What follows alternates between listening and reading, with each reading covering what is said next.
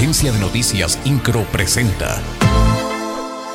Resumen informativo. Tras ser encontrado culpable, Benjamín N., de 60 años de edad, fue condenado a 10 años y 6 meses de prisión por envenenar a los perros de rescate Atos y Tango, quienes murieron en julio del año pasado.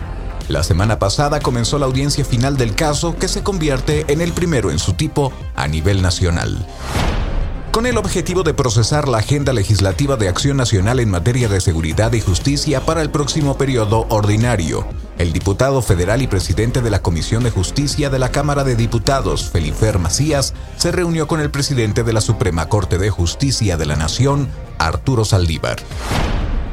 El presidente municipal de Querétaro, Luis Nava, asistió a la Feria Nacional de Empleo para la Inclusión Laboral de la Juventud Querétaro 2022, que tuvo el propósito de concentrar a las empresas ofertantes en un solo espacio para que los buscadores de empleo tengan contacto directo con ellas, disminuyendo así las brechas de desigualdad y priorizando la inclusión.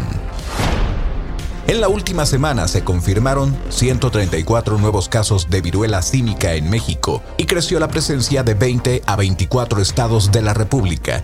En Querétaro se mantienen dos casos positivos de la enfermedad. En el último corte se tiene que se identificaron 862 casos sospechosos, de los cuales 386 han resultado positivos.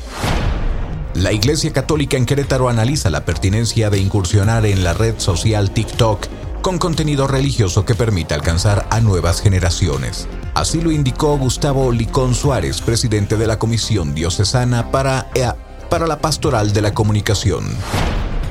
En sesión ordinaria de Cabildo, el Honorable Ayuntamiento de Querétaro aprobó por unanimidad el celebrar en representación del municipio de Querétaro un convenio de adhesión y colaboración con la Secretaría de Comunicaciones y Transportes respecto al tramo carretero federal comprendido del kilómetro 207 al 212 más 100 de la carretera federal México-Querétaro acuerdo con el que, señaló el presidente municipal Luis Nava, se atiende uno de los compromisos más importantes con la ciudadanía.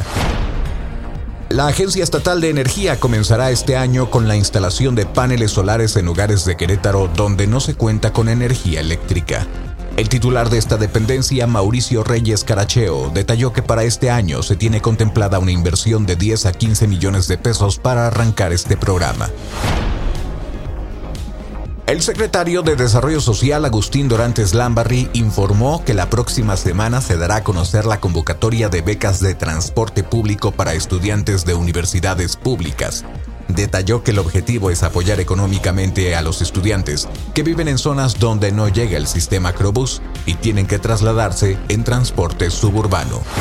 INCRO, Agencia de Noticias.